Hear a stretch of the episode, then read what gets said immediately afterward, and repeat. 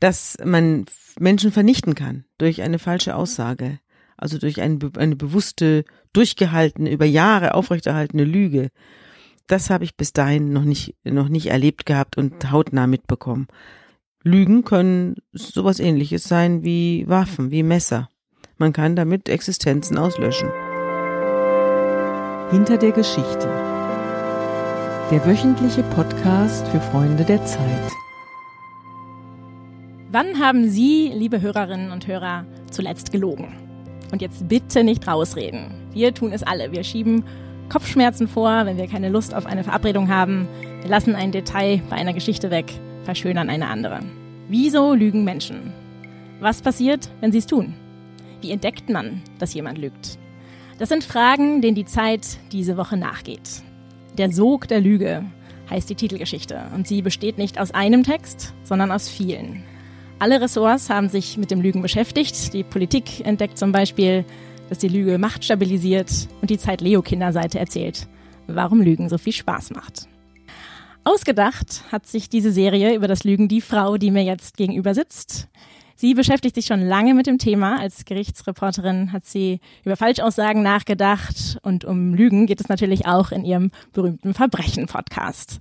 Außerdem ist sie stellvertretende Chefredakteurin der Zeit und unter anderem mit ihrem Verbrechen-Podcast hier im Haus die Queen of Podcasts. Ich freue mich sehr, heute mit ihr darüber zu reden, was Lügen eigentlich für sie bedeutet. Herzlich willkommen, liebe Sabine Rückert. Ja, hallo. Und mein Name ist Sarah Schaschek. Ich bin Redakteurin beim Kindermagazin Zeit Leo und heute ihre Moderatorin. Normalerweise sprechen wir hier bei Hinter der Geschichte über eine besondere Recherche oder über das Konzept hinter einem Ressort. Heute bin ich aber vor allem neugierig auf Ihre persönliche Geschichte mit dem Lügen. Liebe Sabine Rückert, können Sie eigentlich selbst gut lügen? Ja, ich lüge schon manchmal. Das eine oder andere Mal. Ich meine, Lügen ist ja auch manchmal eine Gnade. Also wenn man allen Leuten immer zu die Wahrheit sagen würde und wenn man von allen Leuten immer zu die Wahrheit gesagt bekäme, wäre die Welt sicherlich kein besserer Ort. Sie haben jetzt diese Titelgeschichte konzipiert. Was fasziniert Sie so am Lügen? Das beschäftigt Sie ja schon sehr lange, das Thema. Ich glaube, dass Lügen alle fasziniert. Deswegen haben wir es auch auf den Titel getan, weil es ja auch sich verkaufen soll. Die wir nehmen ja Themen auf den Titel, von denen wir glauben, dass es so viele Leute interessiert, dass sich die Zeitung auch gut verkauft. Also die Titelgeschichte ist ja das Schaufenster unseres Kramerladens. Und da gucken natürlich die Leute erstmal rein, ob sie überhaupt diesen Laden betreten wollen. Und darüber hinaus ist natürlich Lügen für mich als Kriminalreporterin ja sozusagen das täglich Brot. Also wenn irgendwo gelogen wird, dann ist es im Umgang mit der Strafjustiz, im Umgang mit der Polizei, entweder im Umgang mit Ermittlungsbehörden sowieso. Nirgendwo wird mehr gelogen als vor Gericht oder in Vernehmungen. Denn es geht ja immer um die eigene Existenz, es geht um die Wurst, es geht um das eigene Selbstbild. Und es geht oft auch um die Frage, sitze ich jetzt die nächsten 20 Jahre oder, oder nicht. Gibt es denn einen bestimmten Moment, in dem Sie zum ersten Mal bewusst sich Gedanken über das Lügen gemacht haben? Also Sie tun das ja auch in Ihren Texten jetzt, auch in dem aktuellen Text auf, äh, der Glauben- und Zweifeln-Seite, auch in einer gewissen philosophischen Weise. Gibt es einen Moment, wo das zum ersten Mal Thema wurde? Ich habe mir mit dem, mich mit dem Lügen zum allerersten Mal wirklich beschäftigt. Da ging es um einen Mann, der, also um einen Sachverständigen, der mir einen, einen Karton geschickt hat. Und da waren ein paar runtergekommene Ordner drin. Und da war ein Brief dabei, da stand, Sie müssen sich darum kümmern. Hier sitzen zwei Männer unschuldig im Gefängnis, weil sie falsch beschuldigt worden sind. Und ich bin an der Sache nachgegangen und am Anfang habe ich mir das überhaupt nicht zugetraut. Also da war ich noch relativ jung. Und habe ich mir die Sache erstmal eine Zeit lang liegen lassen und dachte, um Gottes Willen, wie soll ich mich jetzt mit der gesamten Strafjustiz da anlegen? Aber mit der Zeit habe ich dann doch Mut gefasst und habe mich mit der Sache beschäftigt. Und dann kam tatsächlich raus, dass eine junge Frau zwei Männer beschuldigt hatte, sie vergewaltigt zu haben. Und das stimmte alles nicht. Es stimmte nichts. 14 Vergewaltigungen waren erlogen. Und dieser Sache bin ich nachgegangen und ich habe tatsächlich so viele Beweise gefunden, dass es ein Wiederaufnahmeverfahren gab und die beiden Männer wegen erwiesener Unschuld freigesprochen worden sind. Und da habe ich mir gedacht, da habe ich so richtig die, die böse Seite der Lüge. Also ich habe vorher nie mit der bösen Seite der Lüge zu tun gehabt, sondern immer nur so mit dem Schummeln und mit den Geschichten übers Lügen. Aber dass man Menschen vernichten kann durch eine falsche Aussage, also durch eine, eine bewusste, durchgehaltene, über Jahre aufrechterhaltene Lüge, das habe ich bis dahin noch nicht, noch nicht erlebt gehabt und hautnah mitbekommen. Lügen können sowas ähnliches sein wie Waffen, wie Messer. Man kann damit Existenzen auslöschen. Interessanterweise hat sich da ja der Mann an Sie gewandt als Journalistin. Ja. Also als jemand, äh, von dem er vielleicht erwartet hat, dass da jemand gründlicher schaut als sogar die Justiz. Äh, ist es Ihnen das häufig so passiert, äh, dass sich sozusagen im Grunde auch an den Journalismus ja ein sehr, sehr hoher Anspruch oder auch ein, eine große Hoffnung gelegt. Ja, natürlich auch. Und auch die Hoffnung, also der Journalismus, der lügt, ist in sich erledigt, nicht? Also jemand, der die Wahrheit für sich in Anspruch nimmt und dann irgendeinen Unfug veröffentlicht, der hat dann ein Existenzproblem, würde ich mal sagen. Es ist nicht nur ein Problem, es ist ein Existenzproblem. Und das ist natürlich der Kern des Journalismus, dass dass man bei der Wahrheit bleibt und dass man sich natürlich extrem viel Mühe gibt, die Wahrheit zu ermitteln, denn es ist ja auch gar nicht so einfach. Die liegt ja auch nicht auf der Straße. Oft muss man da durch dicke Mauern bohren, um an, an die Wahrheit zu kommen. Wir können ja auch einmal kurz bei Ihnen und äh, Sie hatten vorhin äh, gesagt, dass Sie sich äh, sehr lange gar nicht äh, mit eben dieser dieser äh, Macht oder auch dieser gewalttätigen Macht der Lüge äh, auseinandergesetzt haben. Gehen wir vielleicht nochmal zurück. Sie sind als Pfarrerstochter aufgewachsen. Du sollst nicht lügen, heißt das achte Gebot. Ist Nein, das eben gerade nicht. Ist das ein Satz gewesen, der Sie als Kind geprägt hat? Nö, überhaupt nicht. Und genau mit dieser Sache beschäftige ich mich in der aktuellen Ausgabe auf der Glauben- und Zweifelseite. Das achte Gebot heißt nämlich nicht, du sollst nicht lügen. Das achte Gebot heißt, du sollst kein Falschzeugnis reden, wider deinen Nächsten. Das heißt, du sollst niemanden falsch beschuldigen. Und genau von dieser bösen äh, Sorte der Lüge habe ich gerade gesprochen. Das Lügen ist in der Bibel überall. Also in die Bibel wird rauf und runter gelogen, dass sich die Balken biegen. Und genau darum geht auch äh, der Artikel, den ich da geschrieben habe, übrigens mit meiner Schwester zusammen, mit der ich auch den Podcast unter Pfarrerstöchtern habe hat das gemeinsame Schreiben mit ihrer Schwester über das Lügen in der Bibel jetzt nochmal das ihren Blick auf das Lügen nochmal verändert? Nö. Das, ich bin ja, ich kenne ja die Geschichten alle und dass äh, das Lügen irgendwie zum Leben gehört und dass man sich da so einen kleinen Vorteil verschafft, sei es ein freier Nachmittag, sei es ein ungebetener Gast bleibt weg. Das ist klar. Also in der Bibel wird aber schon ein bisschen massiver gelogen. Also da bringen sich die Leute schon massiv in Vordergrund oder sichern sich einen Vorteil. Aber es geht dann eben, und das ist der Witz an der Geschichte, es geht dann letztlich immer irgendwie gut aus. Und das Lügen gehört in der Bibel zu Gottes Plan dazu. Also das Lügen ist eingepreist im großen ganzen Schöpferplan. So, sofern man dran glauben mag. Es gibt ja viele Leute, die halten das für Humbug und auch für die ist unser Podcast da. Die katholische Tradition kennt ja die Beichte. Sie selber sind aber evangelisch. Ja. Ähm, können Sie eigentlich gut eine Lüge für sich behalten? Eine Lüge für mich behalten. Also wenn Sie ein Geheimnis hören, also ein Geheimnis ist nochmal was anderes natürlich als eine Lüge, aber meistens ist es ja oft ist es ja so, dass man in etwas eingeweiht wird, und es gebeten wird, es für sich zu behalten oder vielleicht auch selber sich ähm, na dann so ein bisschen die die Wahrheit gedehnt hat, mhm. etwas überdehnt hat.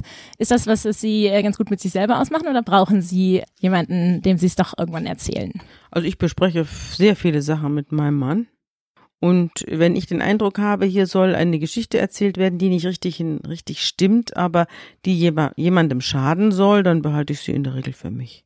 Oder ich erzähle sie Leuten, von denen ich ganz sicher weiß, dass sie die quasi so ein erweitertes Ich sind. Also ich habe ja, ich habe ein paar, paar Menschen um mich rum, mit denen ich einfach so gut wie alles teile. Und, und warum sollte ich das denen nicht erzählen? Also rumerzählen würde ich es dann jedenfalls nicht, wenn ich kein gutes Gefühl habe. Ein paar andere Sachen erzähle ich dann schon wieder rum. Wir haben ja vorhin schon mal über den, den Journalismus so ein bisschen angesprochen. Da müssen wir uns natürlich auch viel mit der Frage auseinandersetzen, was es eigentlich war. Und Sie sagten ja eben auch schon, der, natürlich äh, der Journalismus, der, äh, der da kolportiert wird, der ähm, bringt sich selbst ans Ende. Gleichzeitig müssen wir uns natürlich auch im Moment sehr, sehr viel gegen diese Vorwürfe, Lügenpresse als Stichwort, auch verteidigen und äh, oder auch diese andere Welle von Fake News, die uns da irgendwie entgegenschlägt. In Ihrer persönlichen Erfahrung, wie hat sich die Diskussion in den letzten Jahren aus journalistischer Perspektive verändert auf das Thema ziemlich, Wahrheit? Ziemlich. Also als ich hier angefangen habe in der Zeit, da war das, was in der Zeit stand, war, hätte auch gleich in der Bibel stehen können. Also das war irgendwie, da wurde überhaupt nicht dran gezweifelt. Und wir haben dann auch so ein bisschen, ehrlich gestanden, vom hohen Ross runtergepredigt. Wir haben auch allerhand erzählt, was sich dann später als Unfug herausgestellt hat. Und wir hatten da ein ganz anderes Selbstbewusstsein. Und ich muss sagen, das war nicht unbedingt gut. Es war nicht unbedingt gut für unsere tägliche Arbeit, wenn man da mit so einem Riesenego daran geht. Und es hat sich dann im Laufe der Zeit auch, weil der Journalismus viel Unfug gemacht hat. Also es ist ja nicht so, dass wir hier zu Unrecht am Pranger stehen, sondern es ist ja tatsächlich viel Mist erzählt worden und äh, in den Zeitungen gestanden. Und ich habe das ja selber mitbekommen, wenn ich als Kriminalreporterin irgendwo stehe oder irgendwo in, in, einem, in einer Hauptverhandlung saß. Und dann stellte sich das Gegenteil von dem raus, was vorher in den Zeitungen gestanden hatte. Da habe ich mir dann auch gedacht, ja, wie soll, wie sollen die Leute die den Journalismus ernst nehmen, wenn sie das mitkriegen. Jetzt steht da, jetzt müssen alle das Gegenteil von dem schreiben, was sie vorher behauptet haben. Zum Beispiel Stichwort Kachelmann. Der Kachelmann fürs Hauptverfahren. Kachelmann, wo alle vorher auf Kachelmann rumgetrampelt haben und hinterher standen alle wie begossene Pudel da. Das war zum Beispiel eine ganz finstere Stunde des Journalismus, fand ich. Und also, da gab es mehrere solche Ereignisse, wo ich mir dachte, oder wenn man selber mal in die Berichterstattung gerät, was da an Unfug über einen erzählt wird. Und das finde ich schlimm. Ich finde das schlimm und wir versuchen das ja auch hier, auch in der Chefredaktion. Giovanni ist da ja ganz hinterher, dass wir erstens uns natürlich an die Fakten halten und zweitens, dass wenn ein Fehler auftaucht und wenn wir irgendwie, äh, wenn uns jemand schreibt, das stimmt nicht, dass wir das nachprüfen und dass wir, wenn, wenn der Einwurf zutreffend ist, uns auch dafür entschuldigen und das richtigstellen. Das sind zum Beispiel so kleine Gesten, aber die sind sehr, sehr wichtig, dass man sich nicht, dass man nicht über irgendwas hinwegwischt und sich dann damit letztlich die Leser, ja, dass die Leser dazu bewegt, sich von einem abzuwenden. Und übrigens geht es auch in, über dieses Thema geht es auch in, in der ganzen, in unserer ganzen Titelgeschichte, die durchs ganze Blatt geht. Da geht es um Fake News. Da geht es um die Frage, wie geht man mit einer Welt um, in der zwischen Wahrheit und Lüge gar nicht mehr unterschieden wird.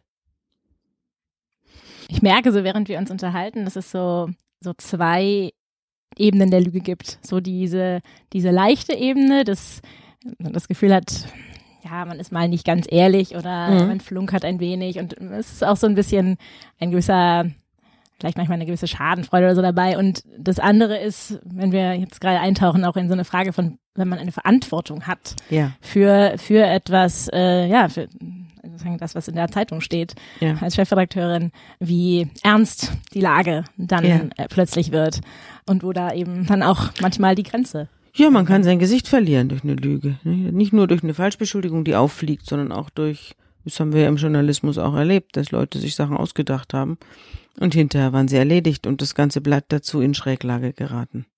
Ja, Stichwort Relotius. Ja, natürlich, da kann man sich selber und seiner Zeitung erheblichen Schaden zufügen. Deshalb die nächste Frage, die nochmal zurück, zurück zu Ihnen führt und dann vielleicht auch äh, uns so langsam zum Ende bringt, die ist nochmal ein bisschen leichter. Erkennen Sie gut, wenn jemand nicht ganz ehrlich ist? Nö. Das ist noch eine schwierige Sache. Es kommt auf die Person an. Bei manchen Leuten denke ich mir, das glaube ich nicht.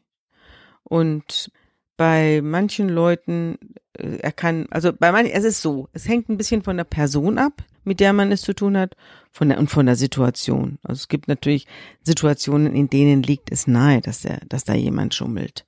Und es gibt andere Situationen, in denen wird man einfach belogen, man merkt's nicht. Also die, das ist ja eine ganze Kunst. Es gibt ja eine ganze Richtung, eine wissenschaftliche Richtung. Das ist die Rechtspsychologie. Also Glaubhaftigkeit zu überprüfen von Personen, die Glaubwürdigkeitsüberprüfung. Das sind, das sind Leute, die studieren das, ehrlich gestanden. Das sind ausgebildete Rechtspsychologen, die sich mit genau mit Personen beschäftigen, die zum Beispiel Vorwürfe erheben. Ja, also erhebt jemand den Vorwurf, ihm sei was ganz Schreckliches zugefügt worden und dann kommen die äh, sozusagen zum Einsatz. Und da gibt es sehr, sehr gute und dann gibt es eben auch welche, die sind eher, naja. Und wer, wer ist gut? Ähm, übrigens haben wir auch in der aktuellen Titelgeschichte eine Rechtspsychologin, eine sehr bekannte und die habe ich auch schon häufig vor Gericht erlebt. Eine, ja, also ich würde sagen, sehr kompetente Rechtspsychologin, Frau Professor Vollbert. Und die erzählt eben, woran sie merkt oder äh, jedenfalls welche Kriterien sie ansetzt, um Lügner oder eine lügnerische Aussage von einer wahren Aussage zu unterscheiden. Das ist nämlich eine Kunst. Und das passiert uns im Alltag so Pi mal Daumen, da kommt es aber auch nicht so drauf an. Aber wenn dann Leute für zehn Jahre in den Knast gehen müssen, dann sollte man schon mal genauer hinschauen. Eine letzte Frage habe ich noch, mit der wir die Hörerinnen und Hörer jetzt in die Lektüre der aktuellen Lügengeschichten in der Zeit locken könnten. Und ich will jetzt von Ihnen keine diplomatische, sondern eine ganz ehrliche Antwort hören. Welchen Text fanden Sie am besten? Ich fand am allerbesten das Dossier. Da geht es um einen geistig eingeschränkten Mann zu NS-Zeiten, den man mit Polizeidruck, also der war geistig eingeschränkt und ja, er war einfach minder begabt und er hat die Polizei in die Finger bekommen und dann hat man ihm äh, 84 Frauenmorde angehängt und hat ihn hat ihn umgebracht. Und hinterher stellte sich raus, alles Lüge. Es wurde, er war ein Bauernopfer, das von der NS-Polizei gesucht und gefunden worden war. Und ein ganz armer Kerl, der da in die Fänge der Verbrecher geraten ist. Und das fand ich, finde ich, den besten Text. Und dann muss ich natürlich auch sagen, dass ich meinen Text und den meiner Schwester auch ganz gut fand. Das ist auch ehrlich. ganz vielen Dank. Damit sind wir schon am Ende unserer Folge. Ich bedanke mich ganz herzlich, dass wir sprechen konnten, liebe Frau Rückert, und ähm, bei Ihnen, liebe Zuhörerinnen und Zuhörer, fürs Reinschalten. Alle anderen Episoden von Hinter der Geschichte finden Sie auf www.freunde.zeit.de oder an vielen Orten, wo es Podcasts gibt. Ich freue mich, wenn Sie nächste Woche wieder reinhören.